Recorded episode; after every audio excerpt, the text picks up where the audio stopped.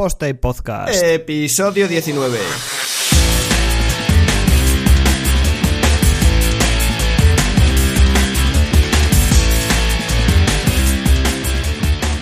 Pues hola a todos y bienvenidos a un Poste Podcast una semana más. Eh, en esta ocasión tengo a un invitado, una zona de debate nueva. Eh, invitado que es un buen, un buen amigo mío, compañero de WordCamps, compañero de batallas, hablamos mucho por Twitter, por, por diferentes redes. Eh, él es Álvaro, Álvaro Mr. Foxtalbot en Twitter, es eh, consultor WordPress, está especializado en gestión de proyectos y, y estos temas que, que a veces es hacer un poco de, de apagafuegos. Pero bueno, eh, mejor que se presente él un poco, que nos cuente a qué se dedica, que nos cuente su, su historia. Así que Álvaro, bienvenido. Hola Darío, gracias. Muchas gracias por invitarme a tu programa. Eh, yo me llamo Álvaro Gómez, eh, yo soy, soy de Bilbao, pasa que llevo muchos años viviendo en Madrid y como tú dices me dedico eh, a gestión de proyectos web especializados en WordPress. Mm, me preguntabas antes de empezar el programa si, si presentarme como project manager o como consultor o como qué.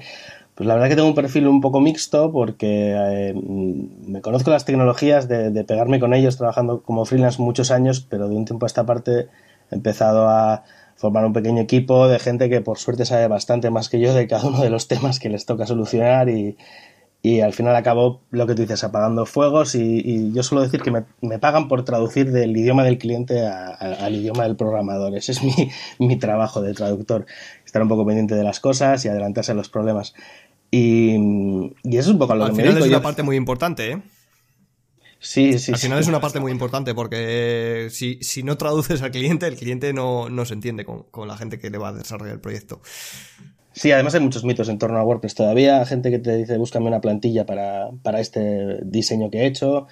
Gente que todavía no entiende que se puede hacer cualquier cosa eh, gestionado con WordPress por detrás y hace falta un poco de pues de evangelizar y de explicar a la gente directamente qué es el proyecto y de WordPress y qué no es y, y también un poco a colación de esto viene el, el motivo por el que te propuse eh, este tema para hacer el programa un poco explicar qué son las cosas simples que, que luego hay unos debates eh, horribles sobre, sobre cosas y esto se produce por errores. Bueno, para, para, poner un poco en situación a la audiencia, porque todavía no hemos presentado el tema y por eso, bueno, vamos a situarles un poco.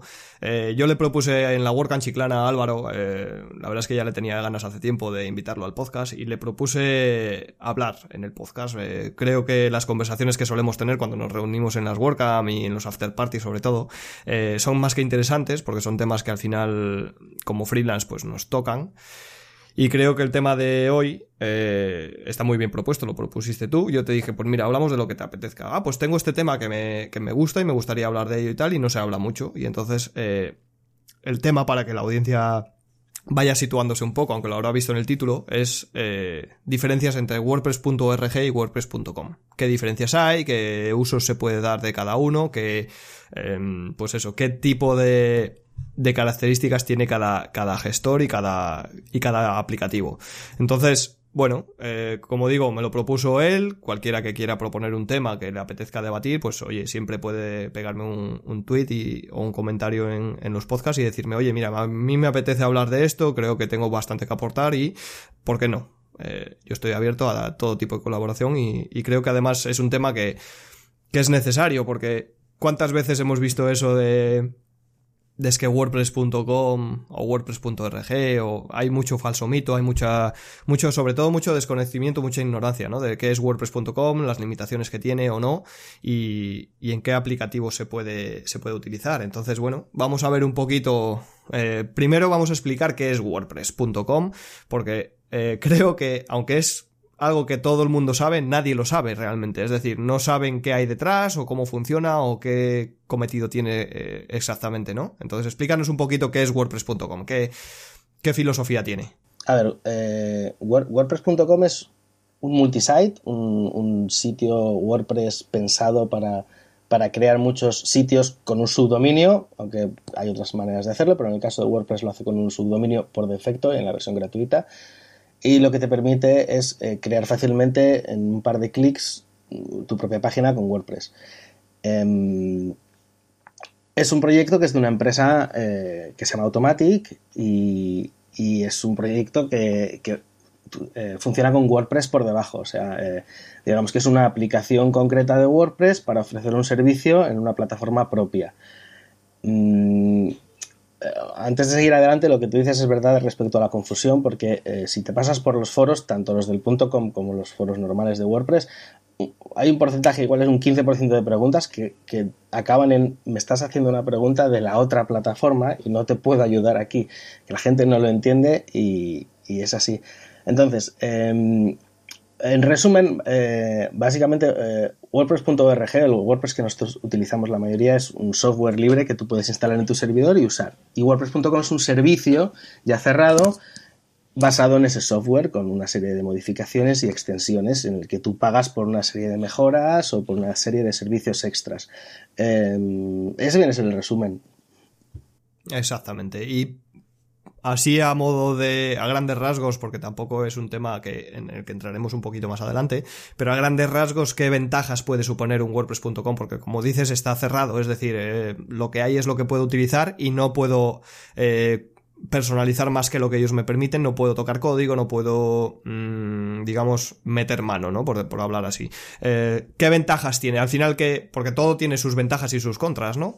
Sí, a ver, antes de, entrar en, detalle con, las ventajas y las desventajas y las posibilidades, que es una cosa que ha cambiado mucho en el último año, porque introdujeron la posibilidad de utilizar plugins y temas propios en, la plataforma de WordPress.com, lo cual cambia mucho las cosas, ha habido bastante debate al respecto de eso. Antes de entrar ahí, yo quiero hacer un poco de hincapié en por qué, por qué quería yo hablar de este tema, porque me parece que en el, entorno en el que mucha, la mayoría de la gente que escucha el podcast seguramente o son desarrolladores o vienen de un entorno quizás de marketing o de diseño, pero están acostumbrados a trabajar con instalaciones autoalojadas de WordPress y a eh, desarrollar, desarrollar ellos los temas eh, y hacer, eh, hacer páginas muy, muy ad hoc, digamos. Y probablemente hay un cierto desprecio o no se toma mucho en consideración lo que se puede, lo que no se puede hacer desde WordPress.com. Em, y, yo, yo, creo que es un poco pena porque yo personalmente mi primera experiencia con WordPress fue a través de WordPress.com. Empecé, yo en aquella época utilizaba sobre todo Flash para mi experiencia con, con el diseño web era, era, Flash porque venía a trabajar en agencias y en aquella época si querías hacer una web un poquito vistosa, que no tuviese tipografías de sistema y cosas así, pues la, la hacías con Flash y mi experiencia venía de ahí. Entonces yo, aunque llevaba muchos años eh, trasteando con HTML y CSS, en realidad no, profesionalmente no, no, no, me manejaba nada bien. Y fue a raíz de, de, un proyecto concreto de una asociación cultural de mi barrio, de Lavapiés, aquí en Madrid, que necesitaban una web para poder eh, simplemente mostrar los eventos del barrio. Habían abierto una asociación de barrio y querían ahí poner la, la agenda y tal. Y fue a partir de ahí que no sé exactamente ni cómo lo busqué, si lo oí por ahí, que me fui a, WordPress.com, me di de alta y, les empecé a montar ahí la agenda. Y cuento esto porque los que trabajamos día a día profesionalmente con WordPress nos olvidamos de que si WordPress tiene la cuota de mercado que tiene, que en WordCamp US eh, salió el dato, no sé si era 30%, había pasado ya, no es porque nosotros los frikis de turno que vamos a las WordCamps, la mayoría estemos haciendo eh, páginas con WordPress, sino es porque mucha gente que apenas tiene conocimientos técnicos es capaz de montar una web más o menos sencilla a golpe de clic. Eh, a golpe de plugin y de temas también, pero fundamentalmente eh, a golpe de clic y ese modelo es un poco el de WordPress.com. Eh, esto me parece importante porque tendemos a olvidarlo y, yo lo tengo muy presente porque es mi, experiencia personal. Luego a partir de ahí ya empecé a trabajar con instalación autoalojada, empecé a aprender CSS, eh, cómo funcionaba el tema de las plantillas y demás. Pero, pero inicialmente fue por ahí y no solo, no solo, por, no solo en ese sentido de que la gente de que la gente real, que la mayoría de la gente está utilizando funcionalidades muy sencillas, sino que realmente es un servicio que funciona bien si le vas a dar el uso para el que está pensado. Eh, y a veces para webs muy sencillas pensamos, no, pues bueno, te contrato un servidor sencillo, te pongo un tema sencillo, pero eso hay que mantenerlo, hay que actualizarlo, etcétera, que es ahora con lo que voy a entrar. Entonces, mm, a veces es una, es una alternativa, una posibilidad que se, que se tiende a olvidar. Yo para proyectos sencillos, que veo que no tienen mucho presupuesto ni mucha pretensión, sigo recomendándolo porque, bueno, te da un, te da juego. Y si quieres entramos ahora un poco más en detalle. es una buena fuente de entrada para proyectos nuevos, sobre todo, porque al final ahorras un montón de costes eh, y de problemáticas de qué servidor, qué gestión de DNS, que, bueno, WordPress.com al final eh, el resultado es bastante profesional dentro de lo que la herramienta permite. Y a medida de que vas necesitando cosillas, pues hay cosillas que a lo mejor no necesitas una instalación, desplegar una instalación de WordPress simplemente con WordPress.com con su sistema de formularios y sus sistemas propios, pues es más que suficiente para lo que, para lo que el proyecto requiere. Y es algo que, no, que, vengo discutiendo hace de un tiempo a esta parte, porque al final eh, el podcast de la semana pasada, por ejemplo, que, es la primera zona crítica con, con, Juanca, hablamos del artículo que escribí en Off2Web donde la gente tira mucho de herramientas, tira mucho de, de este tipo de, de cosas, pero es que al final a lo mejor no necesitas hacer un tema, yo que sé, instalar un WordPress con Divi con 5, 6, 7 plugins o 15 plugins, porque eh, con WordPress.com cumples más que de sobra para el proyecto que, vas a desarrollar, ¿no? Eh, es un poco eh, lo, de siempre, es una herramienta para conseguir un fin, y si el fin encaja en esa herramienta, es más que perfecto. Mm. Y, además que tú tienes tu, tu, pelea con los Visual Composers y toda esta historia, muchas veces ves webs de empresa que tienen cuatro páginas estáticas que están ahí montadas en un servidor probablemente de un proveedor malísimo, va lento, no es seguro, está montado con un Divi o con lo que sea, que va fatal y es imposible de gestionar, o que los contenidos luego no pueden ser reutilizables porque han mezclado presentación e información, y WordPress.com otra cosa no tendrá, pero todos los temas funcionan de una manera estándar. Entonces, lo que sí sabes es que la información que tú vas añadiendo en WordPress.com siempre tienes la posibilidad de llevártela a otro lado Mm, de manera muy, muy sencilla.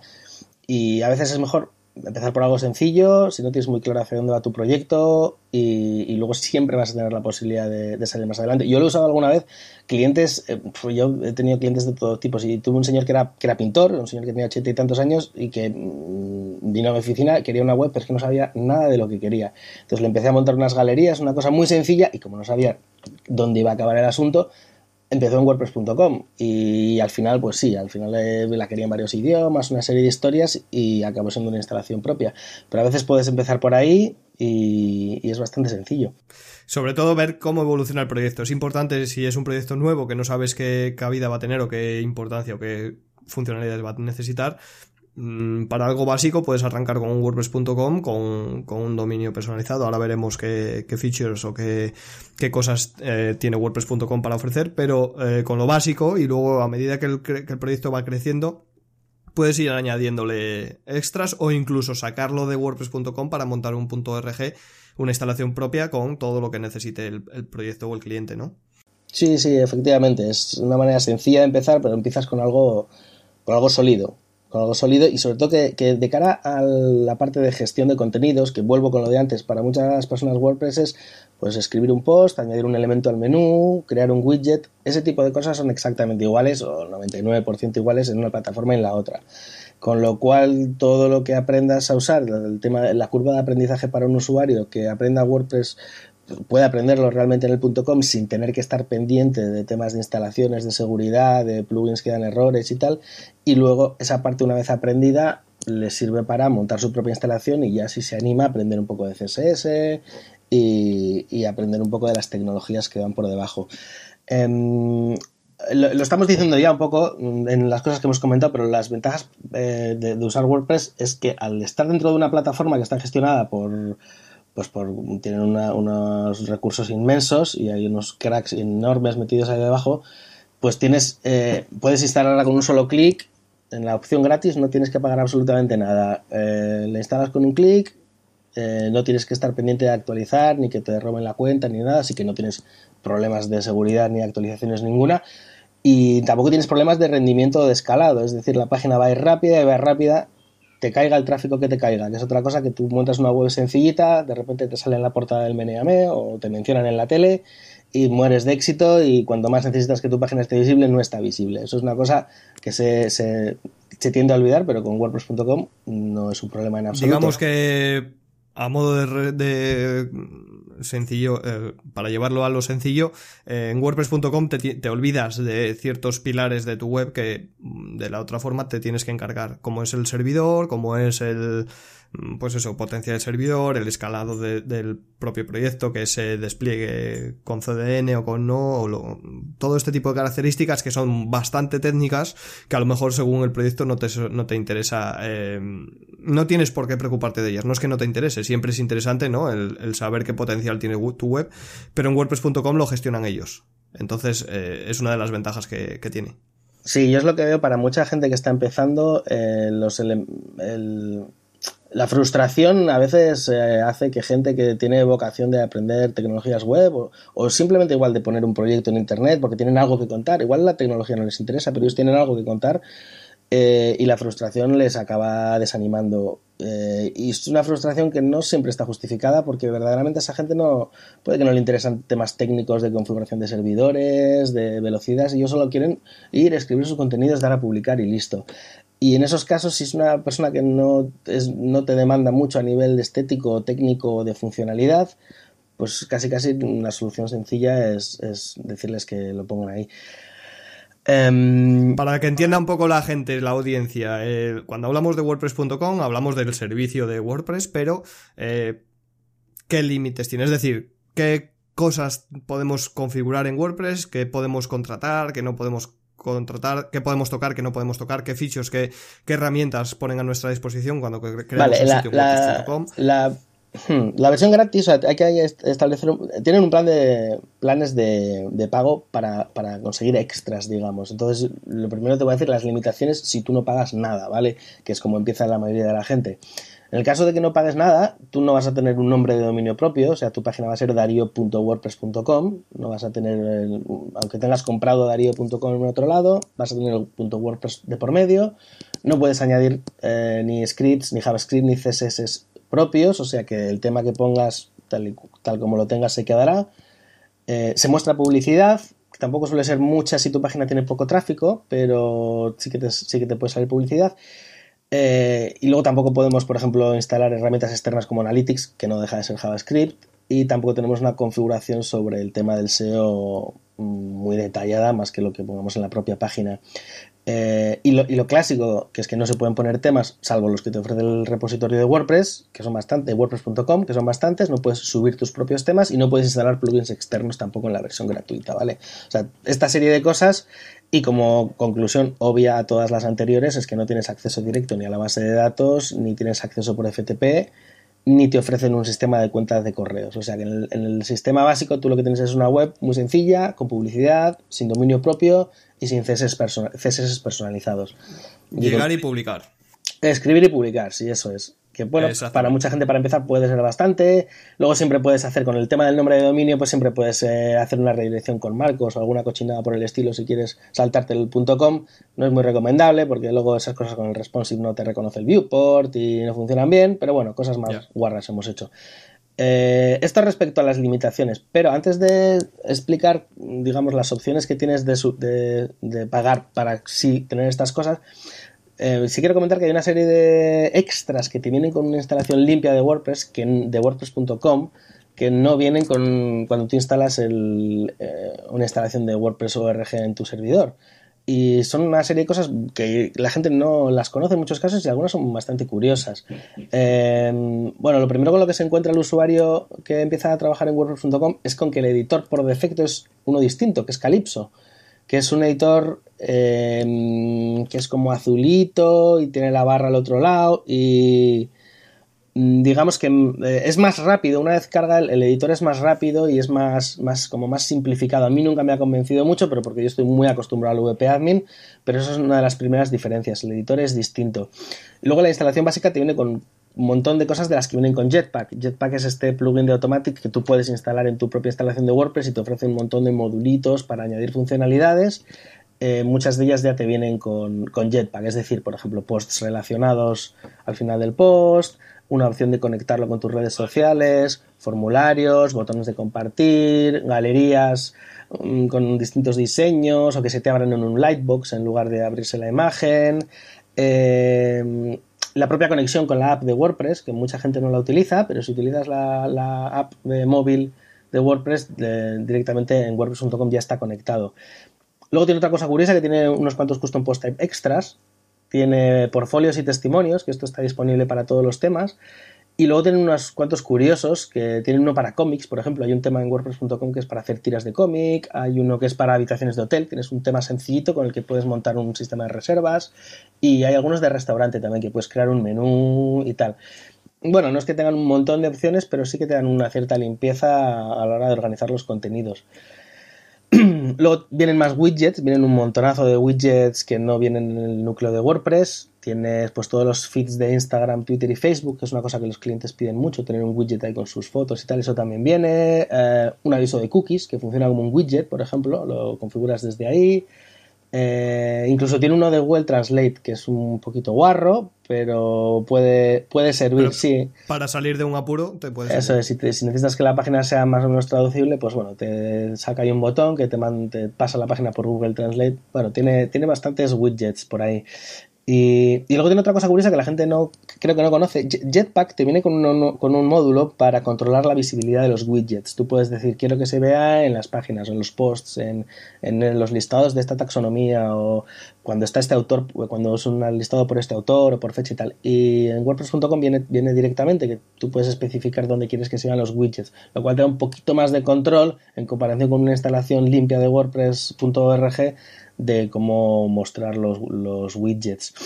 Em, y luego tiene una cosa que desde las menos utilizadas y que a mí me, gusta mucho, mucho, tiene una opción para eh, generar bucles de posts o de páginas o de cualquier otro post type eh, con shortcodes. Es, es, muy sencillito. Es un shortcodes, list pages y especificas pues la categoría, el número de posts, el orden, si quieres que se vea la imagen, no tal. Entonces esto te da un cierto margen para, por ejemplo, hacerte una, home eh, en tu blog que tenga un par de módulos donde muestres un poco los contenidos. Em, está, está bastante curioso.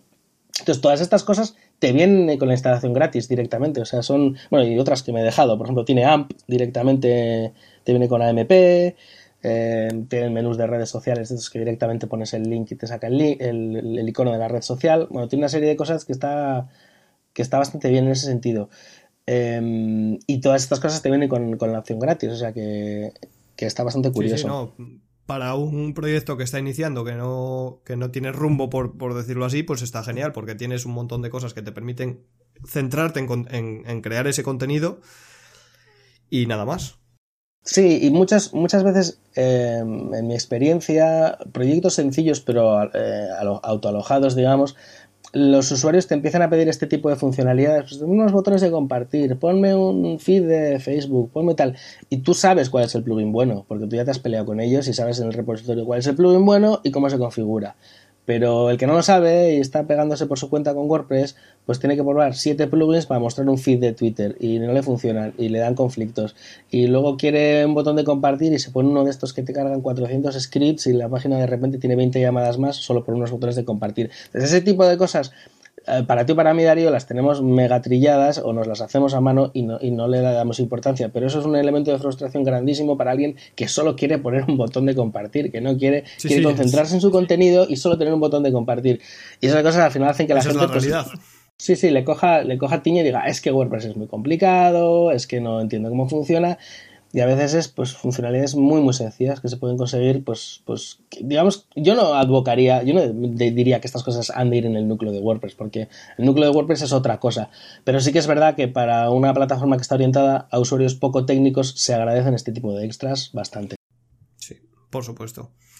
Alguna eh, digamos que por, algún lado hay que cortar, ¿no? Entonces, em, ¿dónde sería una buena opción utilizar WordPress.com? Ya hemos hablado que en proyectos relativamente nuevos que no tienen, digamos, un, plan a largo plazo que no se sabe si van a funcionar o no, para hacer una prueba, por ejemplo, o para simplemente compartir eh, un, tema como un hobby, eh, un blog, un, algo por el estilo, sin, sin ser a nivel profesional, pero que, digamos, ¿En qué casos eh, sería recomendable a lo mejor utilizar un WordPress.com para evitar este tipo de problemas de, desarrollar algo a medida si no es necesario?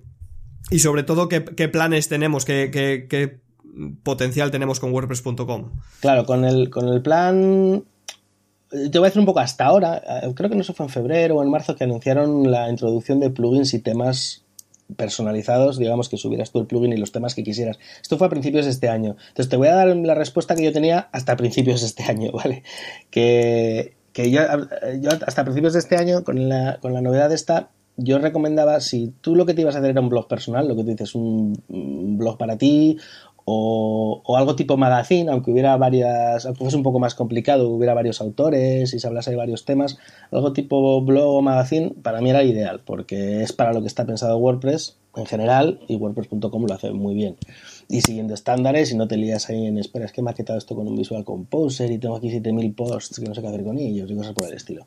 Entonces, para eso...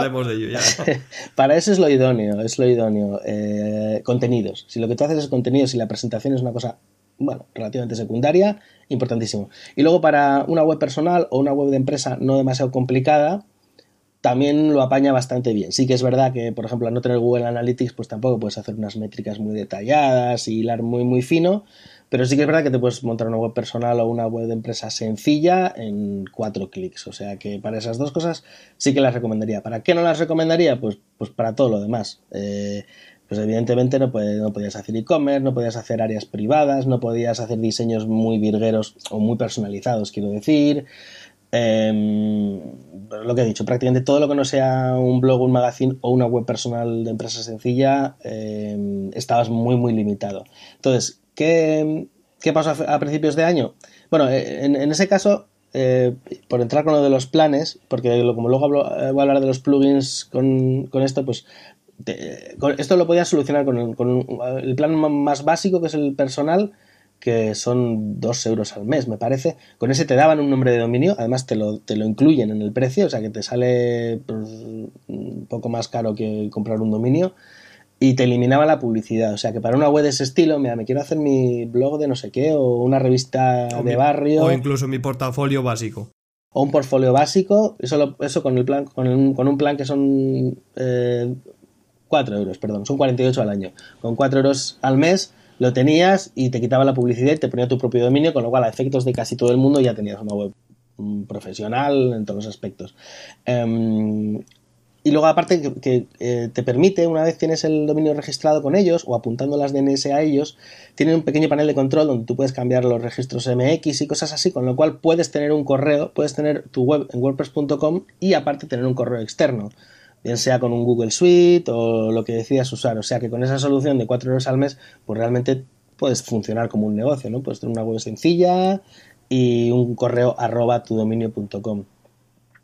Eh, y luego tienes el siguiente, el siguiente plan, que, es el doble, que son 8 euros al mes, que ya se te pone lo que es un hosting pues, normal, decente, que te que este básicamente te permite añadir CSS personalizados. Es todo lo, de, lo del anterior y CSS personalizados. Luego tiene una par de opciones extras para alojar vídeos y te da acceso a todos los temas de pago que ellos ofrecen, que tampoco está mal, porque a nada que te compres un tema premium de estos multipurpose te vas a gastar 50 o 60 euros.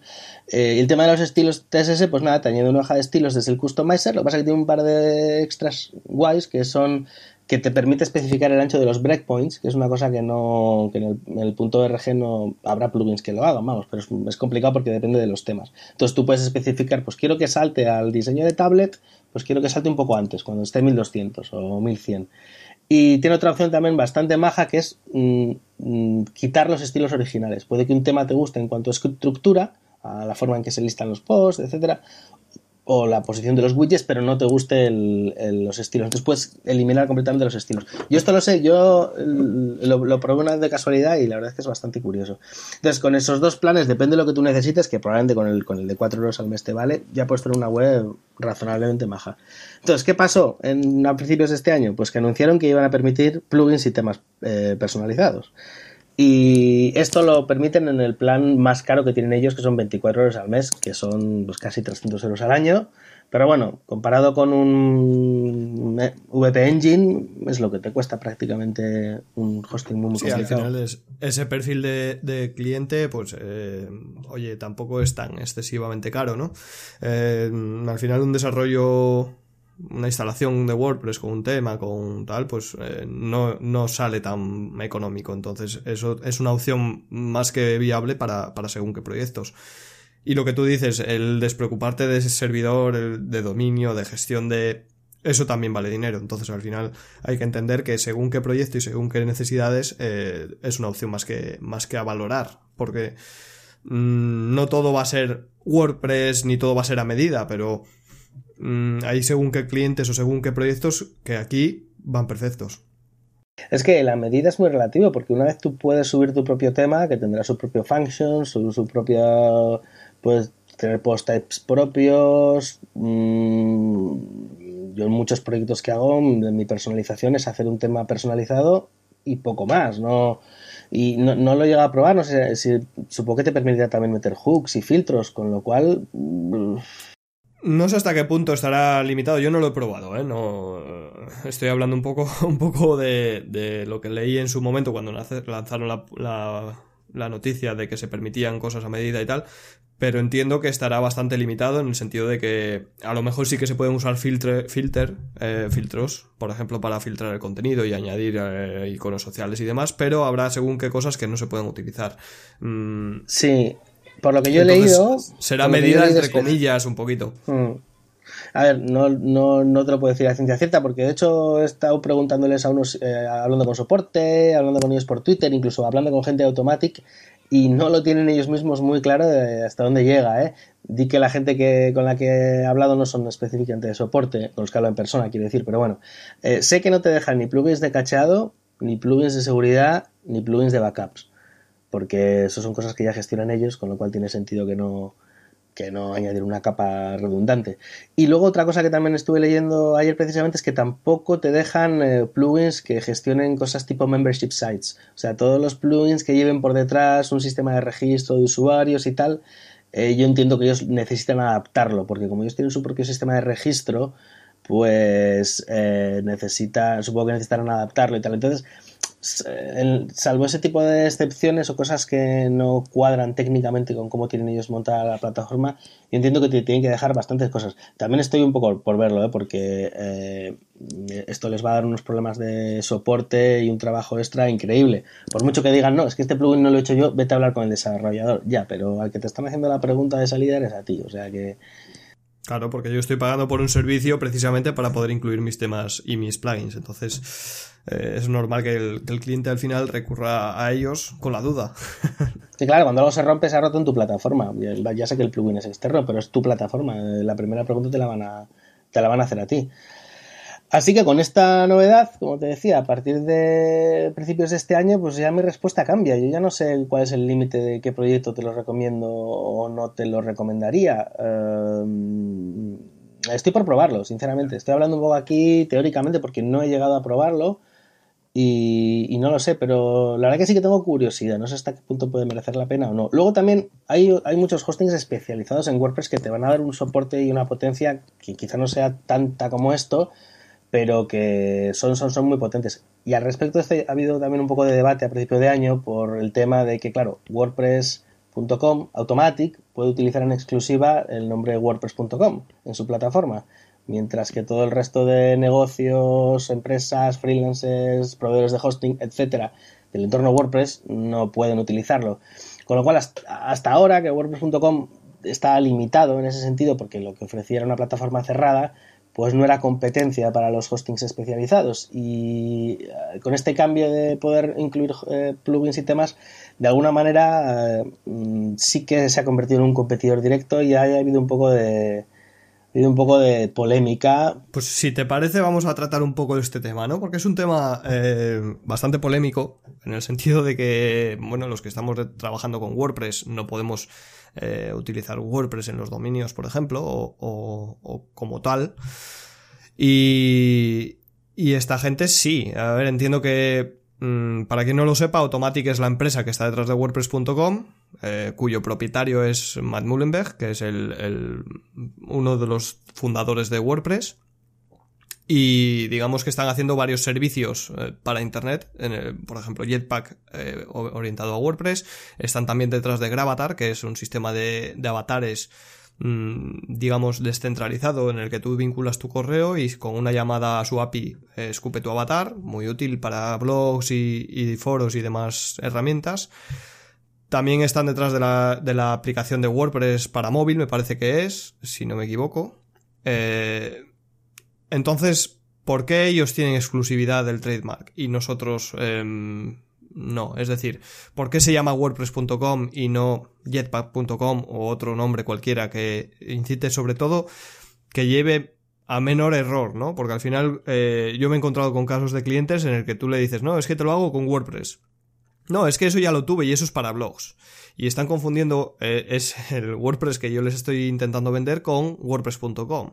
Entonces, em, esto al final a los desarrolladores o a los eh, gestores de proyectos o a los consultores en sí, nos genera problemas, porque para empezar ya hay que explicar una diferencia de una herramienta que, no deberíamos de, tener por qué explicar, ¿no?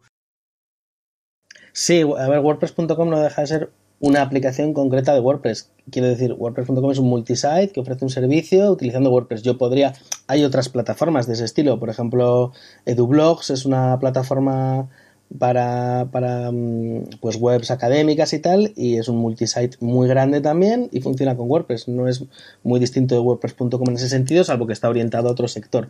Pero ¿qué pasa? Que ellos no usan el nombre WordPress en, el, en su dominio, ni, ni en su branding, ni nada. Em, es verdad que es complicado explicar por qué alguien puede hacer algo y todo el resto no.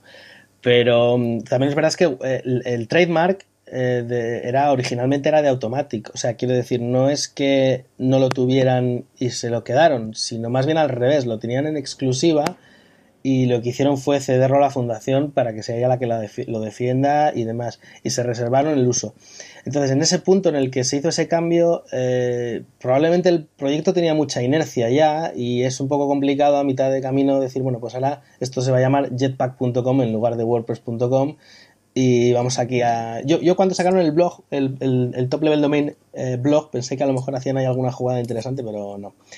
Es complicado explicar. Eh, y estoy contigo en que genera confusión, porque la gente, pues eso, cree que WordPress.com es lo mismo que WordPress y al final te pasas en los foros explicando lo mismo a todo el mundo todo el rato. Por otro lado, eh, también tienen su parte buena, esto por hacer un poco de abogado del diablo, y es que la gente sabe por dónde, por dónde empezar. O sea, eso esto es una ventaja objetiva para Automatic, para el proyecto de WordPress.com, pero también creo que es una ventaja para la gente en la medida que, Automatic lo siga haciendo bien con WordPress.com, que es que la gente tiene un punto claro donde empezar. Eh, estuve hablando con, no sé si fue con Juanca o con alguien hace poco mm, al respecto de Joomla y, y yo le decía que quizá un elemento importante en favor de que WordPress haya establecido como el CMS rey de Internet es que había un sitio, había una plataforma como es WordPress.com donde la gente podía empezar. Cosa que con Joomla nunca la hubo, o por lo menos yo no la conocí, o por lo menos no se llamaba Joomla.com, con lo cual no era fácil de encontrar o no era fácil de usar. Entonces es, una cosa, es, delicado el equilibrio. ¿eh? Sí que es verdad que hay a veces ciertas prácticas que son difíciles de explicar, pero, pero es complicado y también es verdad que Automatic colabora con el proyecto eh, del software de WordPress como el que más, o sea que en ese aspecto sí que también hay que agradecérselo. Sí, claro, lógicamente. Eh, simplemente sacar, eh, mencionar el tema porque es lo que dices, es muy complicado. Es muy complicado esa exclusividad, ese trato preferencial sobre, sobre, sobre esta empresa con respecto al resto, pero es que al final es algo que preocupa a la gente, ¿no? Que, es un tema que se ve por ahí, que se debate por ahí. Se debate en Slack, se debate en blogs, se debate en, Twitter, se debate. Al final es un tema que preocupa a la gente. Que Automatic cede empleados, eh, el tiempo de empleados directamente a la comunidad de WordPress, al desarrollo de WordPress, por supuesto. Eh, WordPress no estaría donde está si, si Automatic y otros, algunas empresas más dedicasen el tiempo íntegro de algún empleado para desarrollar módulos de WordPress o, el propio core de WordPress. esa es la realidad. Sí, sí. Pero hasta qué punto eso les... Claro, pero, pero hasta qué punto eso les permite, digamos, tener esa exclusividad sobre el nombre de dominio. Quiero decir, eh, ah, no, no, no. hay muchas empresas que están dando. Claro, son temas distintos, pero al final, em, digamos que se puede apoyar el, no sé cómo decirlo, se puede apoyar el, esta preferencia sobre el uso de WordPress en, eso, ¿no? Es que Automatic como, como, como, eh, es un activo importante para el desarrollo de WordPress, pues eh, la forma de pagar, entre comillas, esa ese desarrollo, esa integración, esa, ese saber hacer sobre WordPress, pues es esta exclusividad sobre el nombre de, dominio. Yo creo que son cosas diferentes, sí, pero eh, creo que están también vinculadas, porque al final eh, no olvidemos que Automatic es del fundador de WordPress, no olvidemos que Automatic toma muchas de las decisiones que se toman para el core de WordPress, que por ahora han sido beneficiosas, por supuesto. Yo no estoy criticando que hayan sido malas decisiones. Hay malas decisiones en, según qué puntos, como todo, pero yo creo que estamos todos de acuerdo que el desarrollo de WordPress va en una muy buena dirección y que el desarrollo es eh, aplastante. O sea, mm, la inclusión de la REST API, los post types, taxonomías, todo lo que se va incluyendo son pasos en firme y pasos bastante bien pensados y bien ejecutados sobre todo.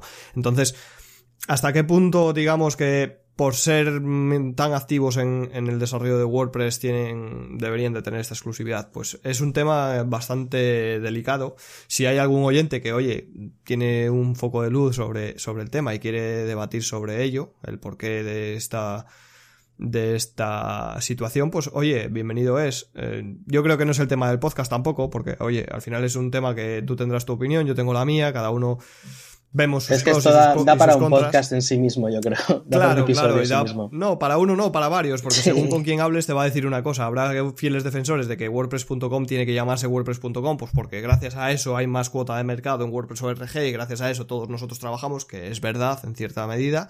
Pero habrá quien diga que no, que no, que no, que debería de ser otra cosa completamente diferente y, eh, bueno, como digo, da para uno o varios podcasts, cada, cada uno tendrá una opinión y lógicamente si alguien quiere dar su opinión sobre este tema tan difícil, porque eso sí que es un tema difícil, eh, bienvenidos en los comentarios o incluso a, un podcast eh, íntegro para el tema.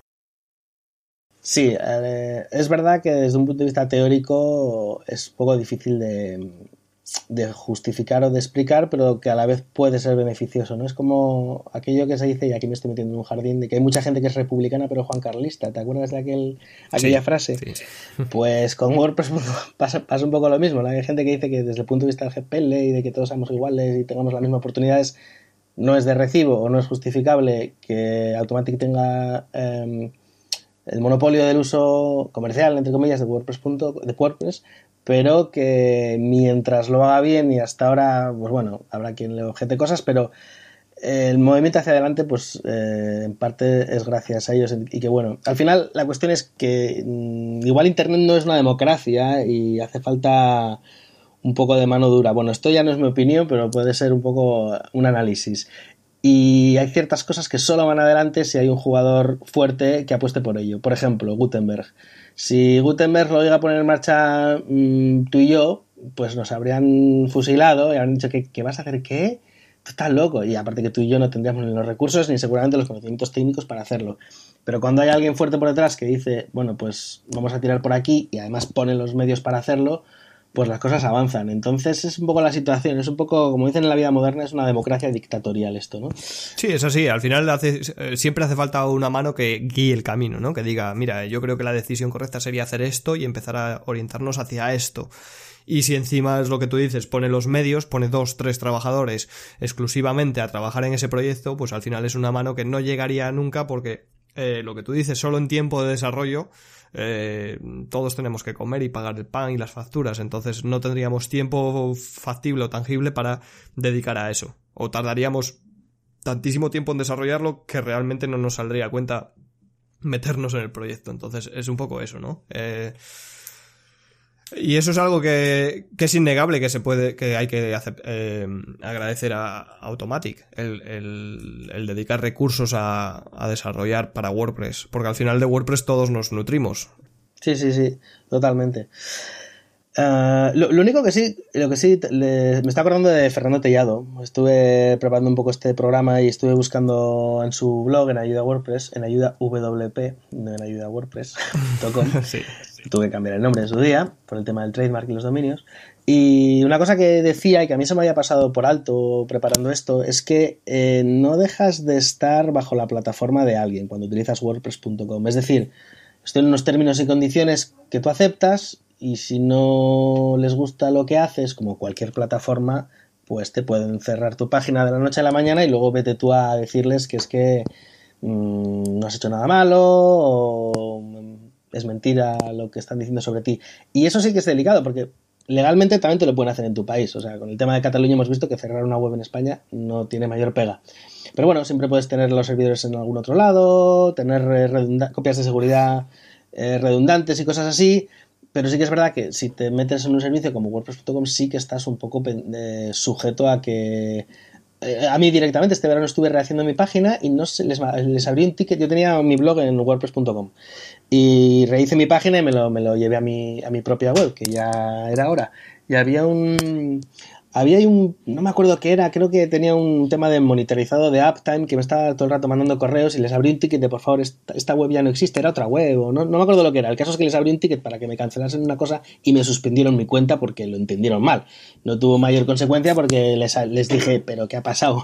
Y a las 24 horas ya estaba otra vez funcionando, pero es la típica cosa que alguien aprieta el botón que no es y no es un problema técnico, es un problema humano que, eh, digo, por no, lo, comento por no dejar pasar el punto que, que ahí Fernando Tellado tiene toda la razón del mundo y más. Efectivamente, Fernando Tellado, que además es buen amigo mío también, está invitado, invitadísimo al podcast, por supuesto, de lo que quiera hablar. El, el tema de, de, los contenidos es siempre lo mismo. Cuando utilizamos una red social, porque al final WordPress.com no deja de ser una red social de blogs, en este caso, eh, véase Facebook, Instagram, Twitter, lo que sea, siempre hay una mano por encima que puede mm, achantarte. Es decir, no me gusta tu contenido o no es apropiado o yo no lo considero apropiado porque al final la línea delgada de qué es apropiado o qué no o qué es políticamente correcto o qué no o qué está sobrepasando el límite o qué no eh, es muy subjetivo es algo que, que es eh, una opinión siempre hay una opinión personal y entonces, eh, en el momento que estás utilizando un software de terceros, en este caso, o una aplicación de terceros, eh, no eres el propietario de tu contenido, no eres el dueño de tu contenido. Entonces, siempre puede haber un, algo que diga esto se acabó y te cierran, te suspenden la cuenta y, y ya está. Eh, te quedaste sin, sin, todo lo que tenías. Y además, hasta donde yo sé, no hay forma de exportarlo. Es decir, te lo cerraron y se acabó. No tienes forma de exportarlo y crearlo de cero. Otra cosa es que estando vigente y estando público puedas exportarlo, que eso sí se puede. Pero si ellos deciden eliminarte el sitio, se acabó.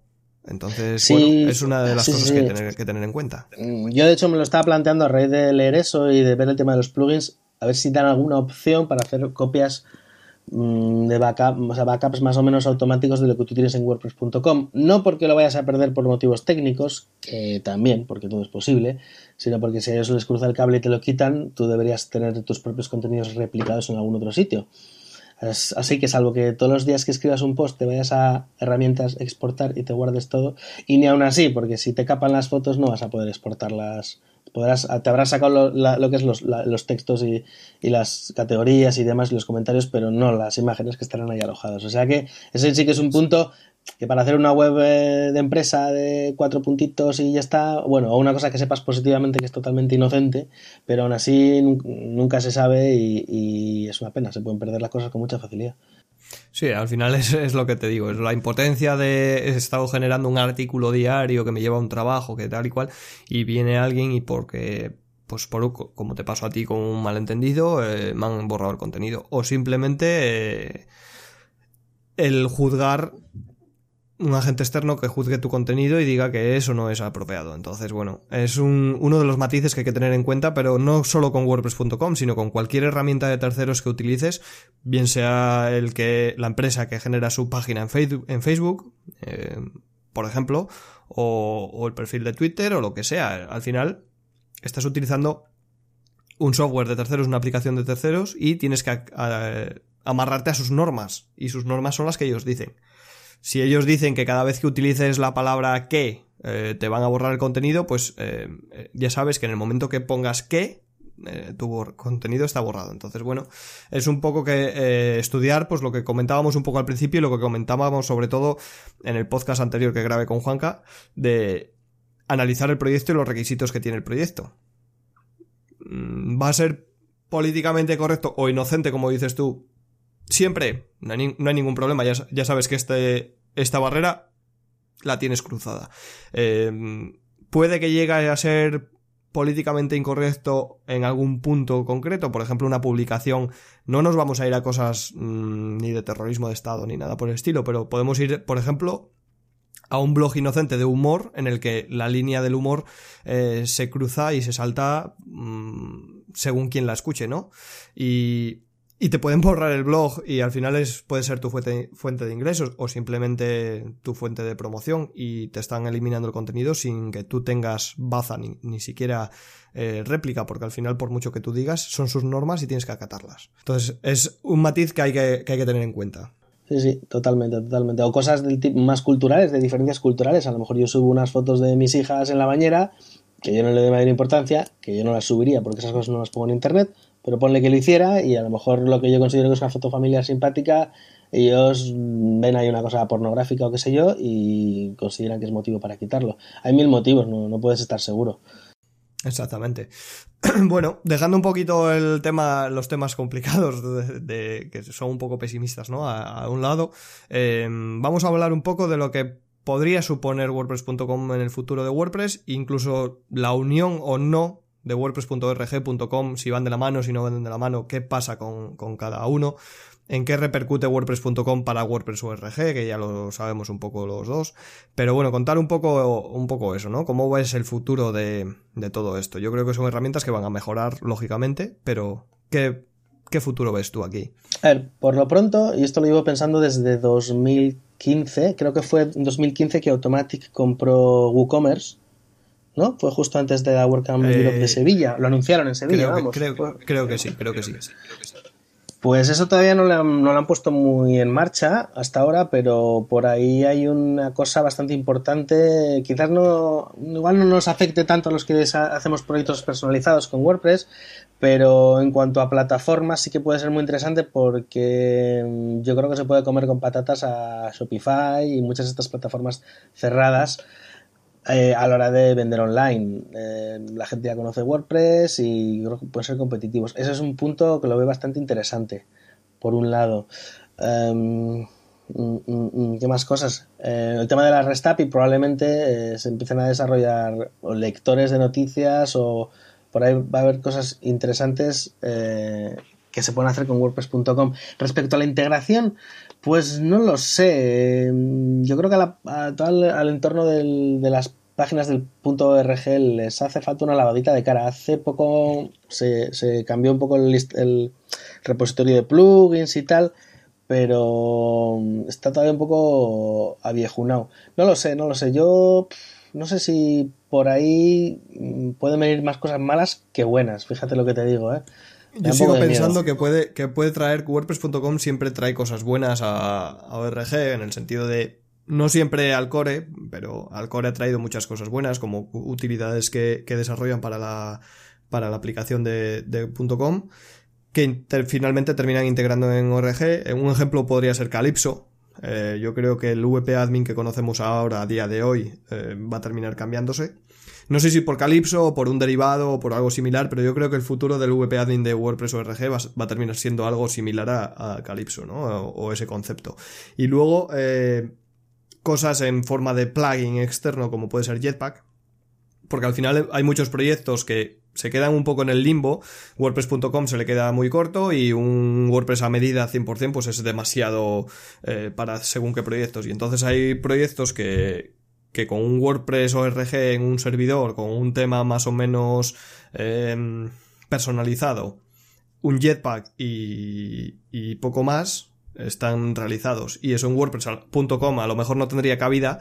Y yo creo que el futuro viene un poco de la mano, ¿no? Al final sí que es cierto que tienen exclusividad sobre, sobre la marca, tienen tal, pero no olvidemos que están aportando constantemente a WordPress. Y, y yo creo que ya no solo plugins, sino que están aportando eh, funcionalidades más que interesantes. Por ejemplo, la REST API, eh, recordemos que sigue en desarrollo y WordPress.com ya está haciendo uso de, de, ella con, con, Calypso, con lo cual eh, eso trae un know-how que al final nos beneficia a los que utilizamos WordPress o RG. Y yo creo que van a seguir un poco como hasta ahora, ¿no? Desarrollando funcionalidades nuevas que, que ven que funcionan en la red de WordPress.com entonces las implementan en WordPress ORG y al final pues es un poco y al revés también lógicamente hay cosas de WordPress ORG que funcionan bien que, que, van bien en por ejemplo que se ve a nivel de comunidad o a nivel de tal y lo implementan en WordPress.com yo creo que van a seguir un poco no de la mano literalmente pero sí trabajando un poco en conjunto, ¿no? Eh, más o menos. Mm. eh, Yo es creo que- lo que veo. Eh, Yo creo que si están empujando tanto Gutenberg por detrás es que eh, WordPress.com Automatic está interesada en usarlo ellos mismos, con lo cual quizás el resultado final no va a ser ni el VP Admin ni el Calypso, sino una cosa intermedia y que utilice como editor Gutenberg. Entiendo que va a ir por ahí, lo cual me parece bueno porque si aunamos, eh, ahora mismo hay un poco, yo doy clase y a, y a veces en mis cursos, si son muy sencillos, explico cómo usar WordPress a través de WordPress.com.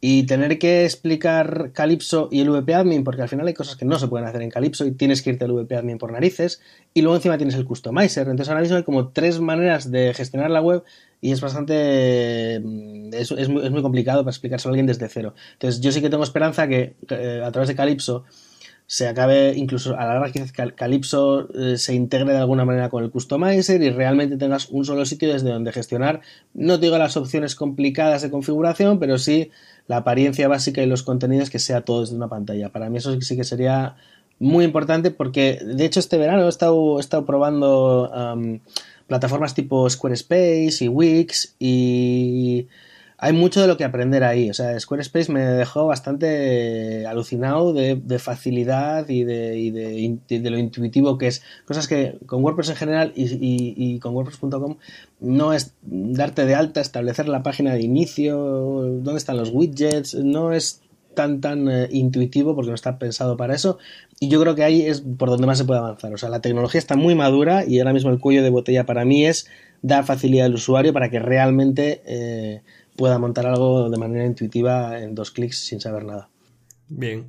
Yo creo que al final el- es un poco lo que persiguen este tipo de aplicaciones, ¿no? Eh, todos hemos visto los anuncios de Wix o de One One en su día con, con las aplicaciones de pincha aquí, arrastra allí, inserta tu logo y tu web hecha en unos minutos.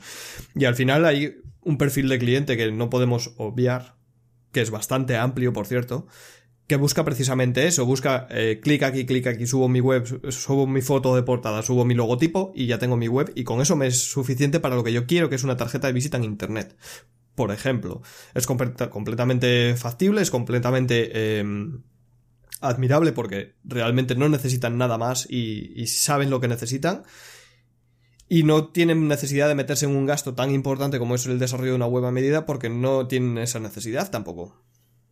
Entonces, eh, este tipo de plataformas están muy bien para, para precisamente eso. Y lo que tú dices, Squarespace, he visto alguna cosilla sobre ellos y tienen un backend muy, muy, muy, muy, muy sencillo de gestionar. es fino, fino. Y además y en funciona ese con terreno- temas, ¿eh? Realmente, no es Claro, como Wix y- que tú cambias de diseño y lo pierdes todo. Realmente tienen temas por detrás y contenidos Claro. separados. Es muy potente.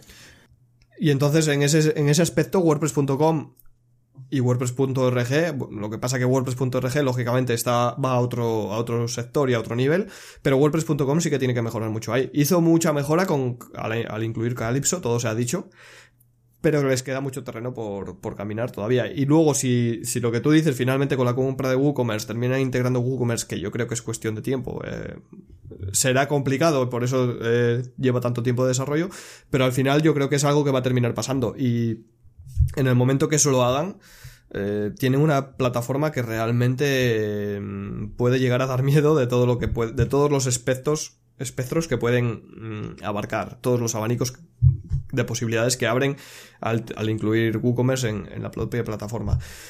Veremos, yo creo que Gutenberg va a cambiar mucho en eh, el panorama de WordPress ORG y oye, ojalá lo incluyan en WordPress.com porque eso hará que madure el proyecto y que, y que todos nos beneficiemos al final, porque no olvidemos que WordPress.com tiene un montón de miles de, de usuarios que, que es, al final es el mejor test para, para desarrollar algo y para mejorar algo. Yo creo que es lo que, lo que nos va a tocar. Ver cómo evoluciona todo esto, ver qué se implementa en WordPress.com, ver cómo eh, evoluciona el propio WordPress.com y, pues, oye, aceptar los cambios y, adaptarnos a ellos. Yo creo que hemos tratado un poco todos los puntos que, que, teníamos en mente, ¿no? No se nos ha escapado nada. Yo creo que, que ha quedado todo bastante bien tratado. Mm, un placer haberte tenido aquí, lógicamente. Ya sabes que yo encantado. Eh, encantado. Eh, sí que te pido, como a todos los invitados de la zona de debate, que me recomiendes a alguien a quien invitar, oye, a alguien que creas que en un tema concreto podría aportar mucho, que me digas, oye, mira, fulanito de tal, te deberías de hablar con él sobre este tema, o con ella sobre, sobre este tema, porque es, eh, para ti un, o bien un referente o bien crees que tiene mucho que aportar sobre un tema de concreto. Entonces, bueno, eh, acepto, acepto recomendaciones, bien una o varias, las que tú consideres. Ah, a ver, yo creo que tendrías que traerte a Fran, a Francisco Torres, porque bueno, Fran es muy muy gracioso cuando se pone y aparte de ser muy gracioso lo sabe todo y más de WordPress, de desarrollo, de administración de sistemas y además te cuento unas anécdotas de clientes que te meas de la risa. Eh, en esto no soy muy parcial porque yo trabajo mucho con Fran y vamos, le quiero como, como, un hijo. Pero creo que, y aparte se deja muy poquito ver por, pues yo qué sé, por eh, las entrevistas y los podcasts y demás y es una pena. Así que te propongo a Fran. Hablaré con él porque además me llevo bien con él, es buen, buena gente y, seguro que le, que, le, engañamos para que hable de, algo. El tema es lo de menos, ¿eh? Tú dale cualquier cosa que te rellena la hora rápidamente. Él, de lo que quiera, que es de los, de los pocos que yo creo que tienen suelta, rienda suelta en, todo. sí, sí, sí, sí. Y pues si puedes hablar con Mauricio también, Mauricio Gelves. Bueno, no sé, son mucha gente, pero no quiero decir que seguro que me dejo muchos fuera. Seguro, Ignacio también podrías hablar. Bueno, no sé, mucha gente. También. Bueno, pues apunto estos tres y, oye, por ir contactando con gente, porque esto al final eh, yo voy contactando con gente que no hago, que no, que ni siquiera me ha recomendado otros, otros invitados, pero oye, siempre está bien, eh, siempre se, te escapa gente, aunque conoces a todos los que has mencionado, los conozco personalmente, me llevo muy bien con ellos, pero nunca caes, ¿no? En, ah, pues fulanito y voy a hablar con él de, este tema, ¿no? Eh, pues mira, por ejemplo, Mauricio hizo una ponencia en, en, Chiclana hablando de Gutenberg, oye, podríamos hablar de Gutenberg con, con Mauricio. Pues muy bien, yo creo que lo, hemos tratado todo y, que queda bastante bien. Además, yo nos hemos quedado a gusto, ¿no? ¿O qué? Sí, yo espero que no se haya dormido nadie por el camino, pero... No, seguro que a más de uno le ha resultado interesante y, un placer tenerte por aquí, ya te digo. Eh, este es un punto de comienzo, esto es un punto de comienzo para seguirlo discutiendo en persona en las meetups y por Slack y las workouts, porque esto da mucho de sí y porque es el futuro de, de nuestro día a día. Por supuesto. Pues nada, muchísimas gracias por haber estado aquí y nos veremos en algún y podcast en el futuro. Y como siempre digo, si os ha gustado el, episodio, compartidlo por Twitter, Facebook, Instagram, donde queráis, WhatsApp o lo que os dé la gana, pero compartidlo con vuestros amigos o incluso a alguien que le pueda interesar, aunque os llevéis mal con ellos, compartidlo, que lo, que lo escuchen y, opinen. Dejad vuestro comentario, eh, importantísimo para saber qué tipo de podcast os gustan, qué temáticas y qué cosas. Y nada, nos escuchamos la próxima semana. Adiós Álvaro. Hasta luego, adiós, Ari, adiós todo el mundo. Chao. Adiós. Feliz año a todo el mundo.